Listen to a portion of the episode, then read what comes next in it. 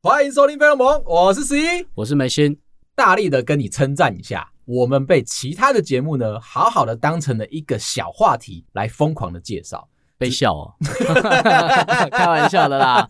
我们被那个社畜请上车的优秀的节目啊，大力的称赞了一番。昨天刚好是我们要去聚餐的时候，默默的跟你提了一下，结果我们就必须要出门去吃饭嘛，没办法跟你好好的细讲整个流程是什么。怕你会非常想要知道，趁现在我们有空的时候，一定要一股脑的全部都告诉你到底发生什么事。好啊，其实其实我还好。其实一开始的时候啊，我是在很认真的演戏。最近真的外国人太多嘛，突然之间，IG 有一个讯息，我们的听众朋友说找到一档节目在聊我们，我心里面就很激动啊，想说哇，一定要来听一下，不得了。整场节目都在讨论十一到底是怎么样的一个人，如何这么认真，而且又这么厉害的会聊天，听起来不错哎。你有被注意到啊？除了被注意到以外，我的称赞就到这边了。你不要想说整集都称赞你哦，把他们整集都听完，欣喜若狂了，就告诉了你这件事情。但我没想到你居然这么认真的在上班，一点点的那个欣喜若狂跟那种参与的表情都不给我。你只点点头跟我说，你知道了。对啊，我在忙啊。等一下还要聚餐呢。那你看，在我们一起要去聚餐的那个路上，在信义区前面，我开心的拍着一零一。你突然间跟我说，只有外地人才会在那个角度拍。对啊。你不觉得你很怪吗？我认真蹲下来，哎，好好的开了广角，就要想要把一零一。尽收眼底，我想要让大家知道，说我今天来到了信义区。虽然我是这、啊，我知道问题了。你有没有看过旁边的人很尴尬？我在乎吗？我需要啊，那是我本人呢。拍出一张好照片之后，跟你炫耀说，不只是我很会拍照，而且又有别的节目来称赞我。只是那个时间点不巧，拍完照被你念完之后，隔壁的同事就跑过来，想要跟我们一起进入到会场。啊，在聚餐的那个当下啊，根本就没有任何的时间可以好好跟你阐述我今天的心情，所以我现在在录音的时候，我要告诉你，我们被大力的称赞，非常感谢社畜请上车，他们的主持人分别是球球、六六还有 KB 这三个人啊，专门在阐述说八年级生在上班的时候职场的心声，啊，他们都是八年级的，他们都是八年级，那我就不透露我是几年级，OK，我怕听了之后大家会觉得有点伤心。嗯，好，好。聊天的过程啊，其实最主要的一个主轴就是十一是怎么聊天的，很重要的一个问题。如果我今天在 IG 上面有没有机会可以遇得到眉心上来聊天？嗯，好，这是一个要求是算是碰运气的一个做法啦。他们在上面有特别的提到，十一是二十四小时不睡觉，只要你留言，他就会回复的一个人。但是眉心呢？我会比较少，我有时候还是会看一下，有时候嘛，一定要这么要求吗？我就希望你可以在这边跟大家热烈的解答一零一要在哪一个角度拍。哦，才问题是这个是，然后我会跟你说，只要拍一零一都是外地人，在那边闹。我现在跟大家解释，今天要拍一零一，不要在我拍照的那一侧，靠近世贸大楼那一区。你从微风南山旁边那个公园拍上去，才会让人家觉得说你是专业的外地人。好了，不要闹了。那一天我们聚餐的时候啊，知道了什么叫做冷场的话题。有一个同事啊，拿着酒，带着一点醉意，就凑到了我们这一桌，想要跟我们敬酒。一跟我们敲完杯，哎，今年辛苦啦，感谢感谢感谢。喝完之后，他马上问下一题：你们觉得我没有变瘦？呃，我应该注意你吗？这个话题啊，非常让我惊讶哎，在场所有的人都不知道该怎么接话，当然就奋不顾身的说：“哎呀，你不要这么说啦！如果你这样讲的话，是不是表示说老板把你操的一个太累了？”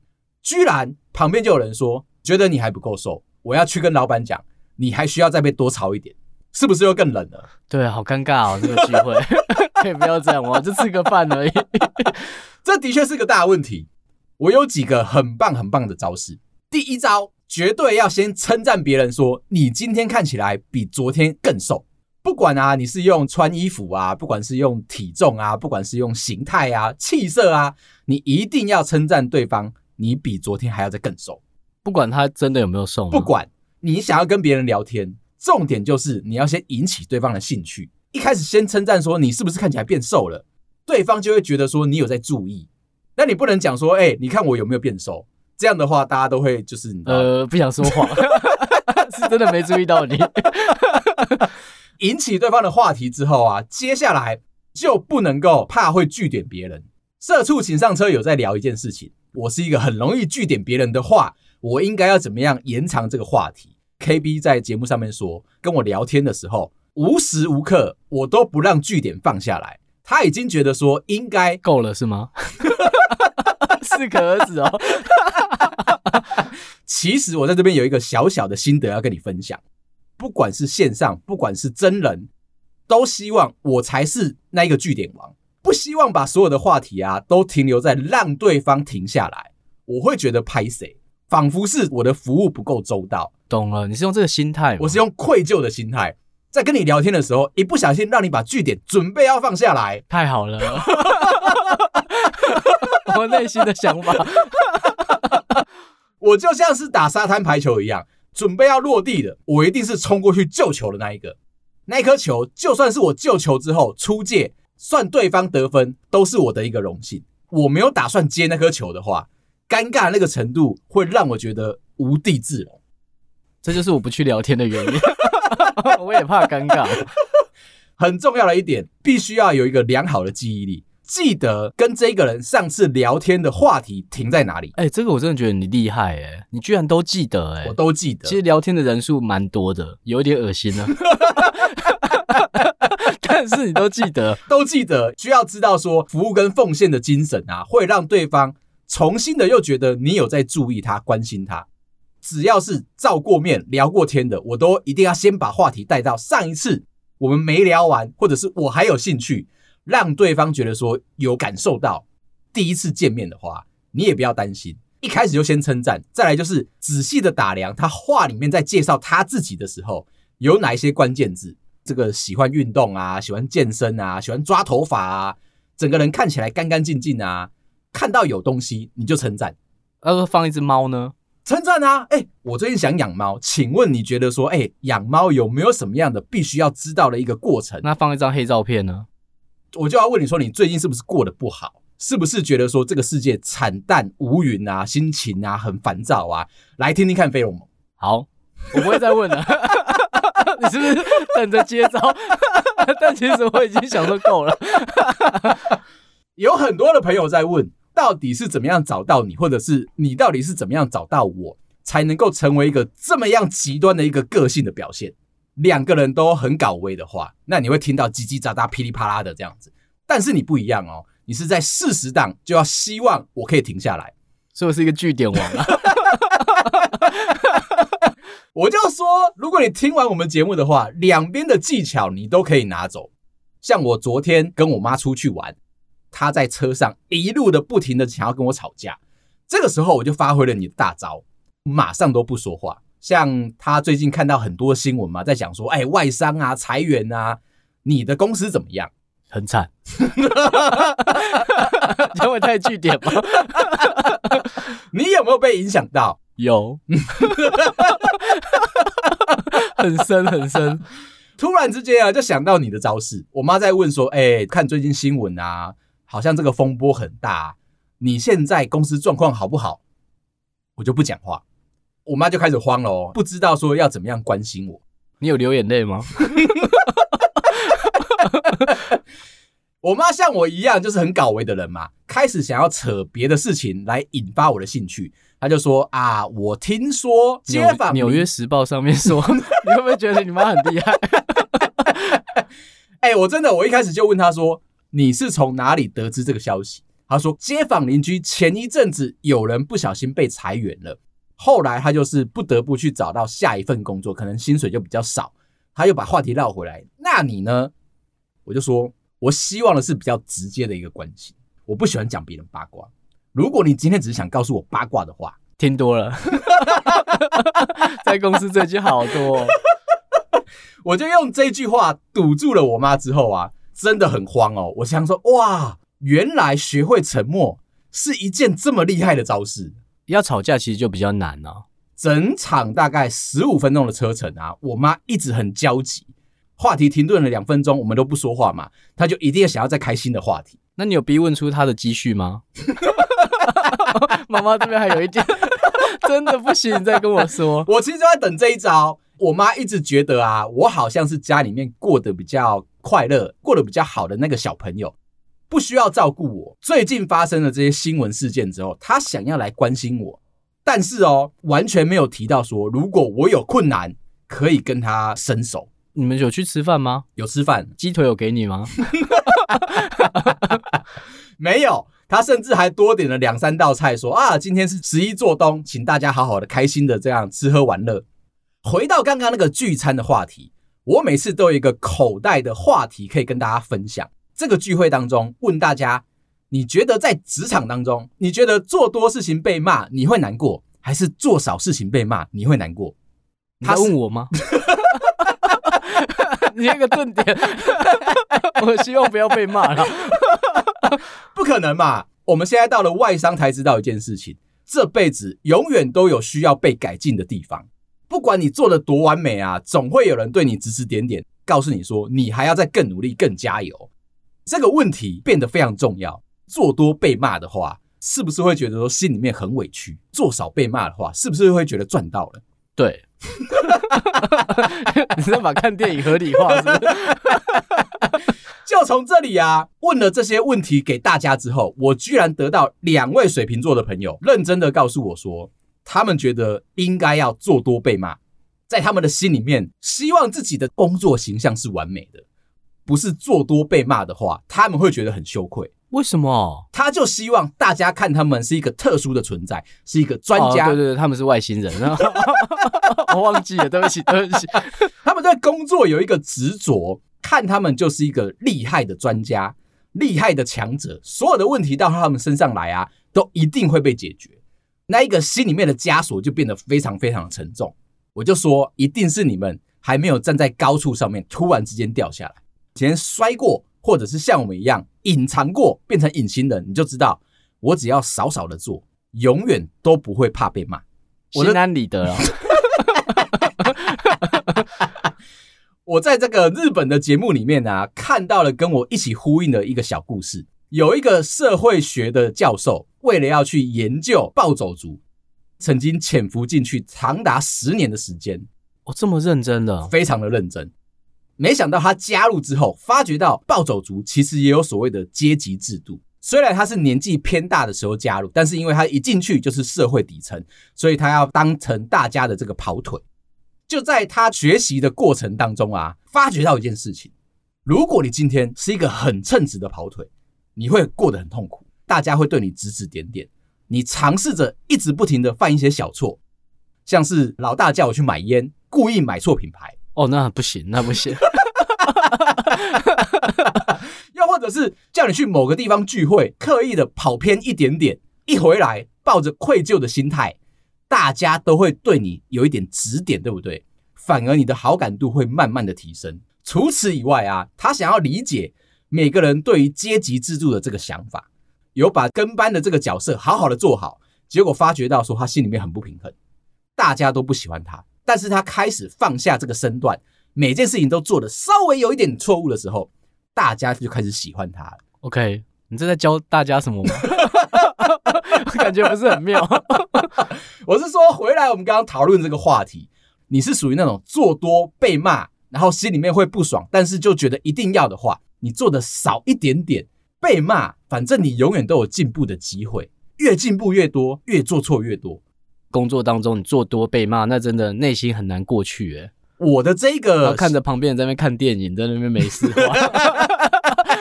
我没被骂。昨天要去聚会之前，我看到一个同事，大概下午两点就直接趴下去睡觉了。你这个时候敢骂他吗？不会，他可能是猝死啊，不会太坏心了。对，你会给他一个莫大的关心，担心他是不是做的太多，需要好好的休息。不可能哦，再跑去跟所有的主管指着他说：“哎、欸，你看那个人在睡觉。”那你会偷拍他吗？会啊。OK，那你有把他传到群组吗？有啊。另外啊，我想要问你一个小问题。我有告诉听众朋友们，来 IG 私讯找我们聊天的时候啊，可以留下一些对眉心的疑问，他时不时的会被我拿来逼问一下。今天的这一题是：眉心做节目到现在，最害怕身边的谁知道？同事吧。同事，他们这些人哦，都真的是对我们的节目贡献出非常非常多很棒的话题。吐槽他们的时候，用一个非常谆谆教诲的方式。哎、欸，他们真的离很近。我自己，我希望把这个奖颁发给我岳母。你觉得他听到会怎么样啊？我想过这个问题，可能哦，比你吃螃蟹，很多只螃蟹。上礼拜我回娘家的时候。又端出来了六只的三点蟹，而且我岳母跟我说，这次你不用担心，我有加姜片哦，可以去寒是不是？心里的可以去吗？但是我又是诚惶诚恐的跟我岳母说，哎，不好意思，真的没有办法。好，我接下来要聊今天的一个小小的主题，找到一些很有用的废话，听完之后啊，会觉得有一点恍然大悟的一个存在。如果太热的话，脱外套就好了。是啊，是啊，不然呢？这其实是一本童书，一本日本的童书，翻译成中文。它是书名是吗？它的书名就叫做《如果太热的话，脱外套就好了》。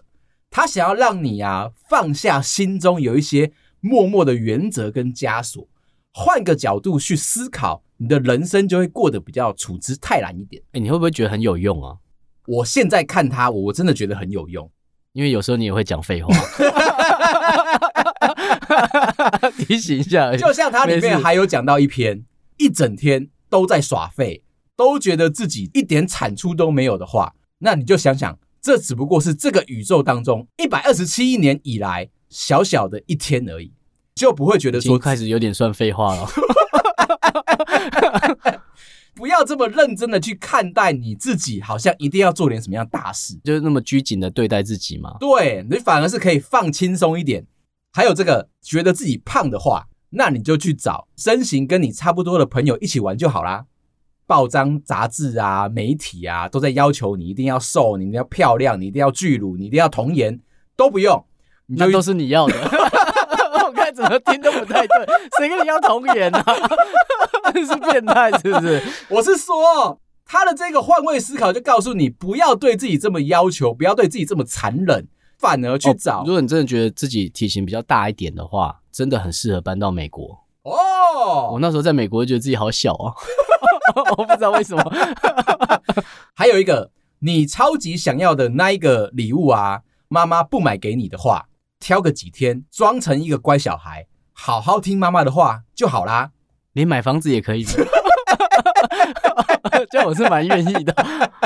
昨天在跟我妈开车聊天吵架的时候啊，突然之间露出一个很大的不安全感，可能是因为不是我爸爸的关系。个深思熟虑之后，我妈的安全感来自于我爸。开车的时候一直不停的酸我，问说开车的这个路线怎么跟你爸不一样？哦，他都拿你爸当标准，然后我就觉得奇怪，标准有这么低吗？爸其实是那种会乱开路的，他会去拓荒。做这件事情的时候，我妈不会讲任何的话哦。你爸也会一直走小路吗？会，这好烦哦。然后跟我讲说，这没有红绿灯，这样比较快。他们很喜欢把他们的这种冒险的精神给合理化嘛，而且把它加在一个很小的地方，就是开车嘛。另外还有一个废话，叫做是之前没有发现，我发现的时候就已经发现了。嗯哼。你 到底哪里收集到这么多废话？我最近在看那个什么废话文学，觉得很适合在聊天的话题当中自嘲自己的话，其实你是可以把它放出来聊天的。不管怎么样，大家一定会被你逗笑啊！如果你今天聊天的时候就一直不停的在聊废话这件事情，你不觉得说整个场子会热起来吗？我都会把这些很不重要的一些小废话放在口袋里面。有些听众朋友听完了上一集，他们觉得我们讲星座的追求方式蛮有趣的，那我就去规划了一下他们想要知道的一些小消息，安排了双子座跟双鱼座，特别是我们两个自己的星座，尝试一下在我们两个身上能不能够印证出来。帮我听听看双子座的类型。双子座呢，你要有新鲜感又聊得来，两个如果少一个的话，可以理解双子座的内心思维逻辑在想什么。那稍微可以试试看，试图想要改变他的话，这个人就绝对不行。必须要让双子座很任性的做自己。这个人不能无聊，我就没办法跟你沟通，我就没办法把你当成是一个想要认识交往的一个小对象。新鲜感啊，跟聊得来都有的话，你还要有聪明机智，加上幽默，再加上你不能够对我忽冷忽热，这些都做得到的话，我们才有发展的空间。看到这一题的时候，我很疑惑，因为眉心对我就是忽冷忽热的。怎么会？怎么没有？有热吗？你是不是有误会啊？就觉得奇怪。这样讲的似乎是我年轻的时候，真的是在找对象，我会希望这个人有趣好玩。久了之后啊，我反而会累。应该是我老了，反而会觉得玩不动，就想要找一个不是这么跳要思考逻辑的人，可以在一起一辈子。哦，你在选结婚的对象的时候吗？对，但是如果所以你说你老婆很非常无聊是吗？你干嘛留断点给我？我不想回去被骂。哦，OK。你知道我们这个节目啊，在我们刚开始做的时候，我老婆一直问我们会不会讲到他们的坏话。我一直跟他，他们是谁啊？就我老婆跟你老婆啦。对，我想要把它盖刮起来，因为他我老婆没有说。我希望主角的光环回到你老婆。担心我们一直在节目上面讲别人的坏话，会不会对他们的真实社会发生什么样的影响？可是我们又不红，他是不是想太多了？我就一直不停的跟他保证说：“你不要担心，我讲出来的绝对不是毁损你的话。你看我这样子，既不正面跟他冲突，我也没有挂保证哦。”快要两百集下来的集数之后，终于可以讲实话了，是吗？承认他很无聊了，是吗？他是很稳定、很忍耐，必须要照顾我嘛。平常可以跟我相处的话，这个人一定是非常具有强烈的忍耐力。这倒是真的。你要一直容忍我，一直在旁边闹啊、塞性的啊，这样其实也是不好的。欸，你这样形容完，我头脑里面有一个想象的造型：菩萨。他是不是都拿着一个瓶子啊？你是说要敲我的那一种吗？有点像。换成你，如果你要处理这个双鱼座的话，要细心，要专一，而且又会撩人，两个缺一个的话，要先看看对方是不是值得依赖，而且有安全感的家伙。如果有，才可以试试看。啊，如果你这个人啊喜欢搞暧昧的话，就不行。再来就是除了细心跟专一，又会撩人以外，还要可以把双鱼座宠上天。太过理性的人的话，他也是不接受的。这样说好像蛮合理的。会吗？我觉得是诶。你会撩人？我是被撩的那个吗？我不是双鱼座吗？我一直把他搞错了。我曾经追过一个双鱼座的女生。一直对他有一个刻板印象，就是双鱼座的人就是要浪漫。为了他，特地带他到了阳明山上去看狮子座流星雨。前阵子有一个狮子座，对，前一阵子有，但是因为台北的云太多嘛，我就没有带我老婆去看。这个解释漂亮。以前曾经为了追一个双鱼座的女生，漂亮吗？是我老婆。好，我就带她到了山顶上面去看。那一次刚好是极大旗，大概一分钟会有四五颗这样划过去，非常的漂亮。下山的时候，他觉得很开心，因为是一个浪漫的表现嘛。他就问我许了什么愿，我说我看到每一颗流星划过去，我都许愿要一辈子跟你在一起。OK，那我就不救你了。你自己先讲完。我要告诉他的是，个许愿归许愿，实际上流星只不过是。宇宙外的陨石群划过了大气层所留下来的一个印记嘛，跟你许下来的愿望其实一点关系都没有。没错，没错。因为后来其实我没有追到他。哦，你们没有真的在一起？没有真的在一起。虽然我讲了这么大的话，但是没有在一起，因为他嫌我太、欸，说不定是成真哎、欸，这样你们才一辈子在一起啊。嗯，就你们没有真的在一起，就不会分开啊。等下这是什么浪漫的话？我再讲一句废话。另外，我要讲说，我前一阵子看了一本很无聊的书，叫做《教你怎么样成为主管》。当初我们是准备要升小主管嘛，这种东西不是那种你随便就已经天生聚会来，然后就学会了。你是不是觉得上一个话题聊星座太沉重？我是怕太针对，回到家可能又要被一些比较奇异的眼光注视着，问说你到底还有多少以前的这个丰功伟业？还、欸、可是那没有在一起，应该不用讲吧？问的话是问前女友有几个啊？你那个还不算呢、啊？哦，那个不算。但是我老婆，但是你有许愿呢？我觉得他会生气。我老婆就担心我们讲的这一些的节目的话语啊，到最后会不会前女友回来找你？应该不会吧？我们还没那么红。最后我就要讲那个刚刚那个主管那件事情。他说，如果你的底下的下属啊，在跟你报告事情的时候，你不是那么专业，这些细项细节你也都听不懂，没有关系，先骂再说。我们最近遇到都这样，有一点点这个想法哦。他告诉你，你要直盯盯的看着对方，非常有统合力的那个讲法，问对方说：“你真的觉得你这个提案可行吗？”对方，你刚才讲的是恫吓吧？没事没事，我只是突然间疑惑一下。哦，还有上次是敲形虫。哦，是敲形虫，是敲形虫，是听众来跟你说的吗？对，okay, 他们特我相信他，用恫吓的方式问对方说：“你觉得你这个提案是可行的吗？”让对方会觉得说：“哇，你这个主管真的非常的沉稳，而且非常的有远见。”如果你今天为什么你就看着他而已？因为你是一个称职的主管，即便你下属报告一些非常厉害的技术或者是一个远大的梦想，你听不懂。你是不是不能被别人跨水小，就要用这么有自信的眼神跟口气问他说：“你觉得你做得到吗？”对方啊，听完了这句话之后，开始畏畏缩缩，你就可以跟他说：“你再给我回去好好想想。”这个也蛮常听说，大家是有看这本书？身为一个下属，你也是非常有自信的说：“我觉得一定会成功。”到最后可能会失败，失败的时候，这个主管就会在心里面想说：“下一次就勒你。”你这样，你看，你是不是就成为了一个不可动摇的一个主管？哦，就是你在审查别人吗？就你有一个个位高权重的一个态势，让对方不敢恐吓你这样子。还有啊，面对方说被骂就要有被骂的样子，只要有任何一个下属走进来，准备要被你骂的时候，什么东西都可以骂他啊。如果对方有一点反抗，你就讲这句话：被骂要有被骂的样子，你不要在那边给我嬉皮笑脸的。真的假的？嗯，这会不会太台场的骂法？我就怕这一本书啊，会变成公司里面每一个小主管升上去的时候，他都会发给你一本。哎，那你被骂的时候会呈现什么样子啊？以前哦，就会一直不停的想要跟对方有来有往，解释吗？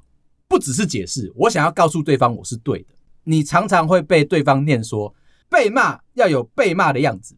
后来啊，我就乖乖的。站在那边直挺挺的，什么话都听不进去。换你恫吓他，一直看着他，是吗？这一本书上面还讲下一句话，继续骂对方，回话要有回话的样子。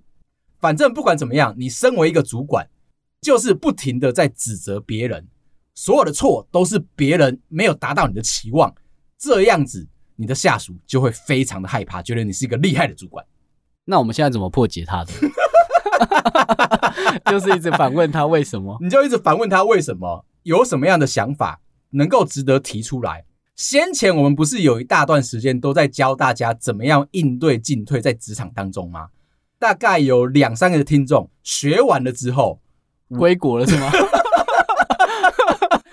他们真的非常认真的转职成功。有一个在 H 公司的女生，她告诉我说。她是不小心啊，被一个不好的主管给弄到，然后他们在讨论技术，有一点点觉得不高兴，她就马上反问这个主管说：“啊，你现在有什么想法？讲出来啊，画白板啊。”隔了一个月之后，她开心的转职了吗？不能温柔一点，是不是？当然，他说这个一个月当中啊，这一个小主管对他有一些百般的刁难。我们的听众朋友自己本身在公司里面，大主管就已经非常赏识了，甚至还有跟他提出来说，要不要让帮他调部门，离开这个小主管的恫吓。后来啊，我们听众朋友就说没关系，既然这个公司或者这个人啊让我不舒服的话，我就想办法跳槽离开。最后的结果是，不止离职升官了。那一个小主管还被留校查看哦，这样不错，这结局很好。所以你看看，就是在我们这么庞大的职业生涯当中，学到的这些招式，都可以让大家 反过来用，是吗？有两三个听众现在都过得比上一个工作觉得更好，开心的跟我们道谢。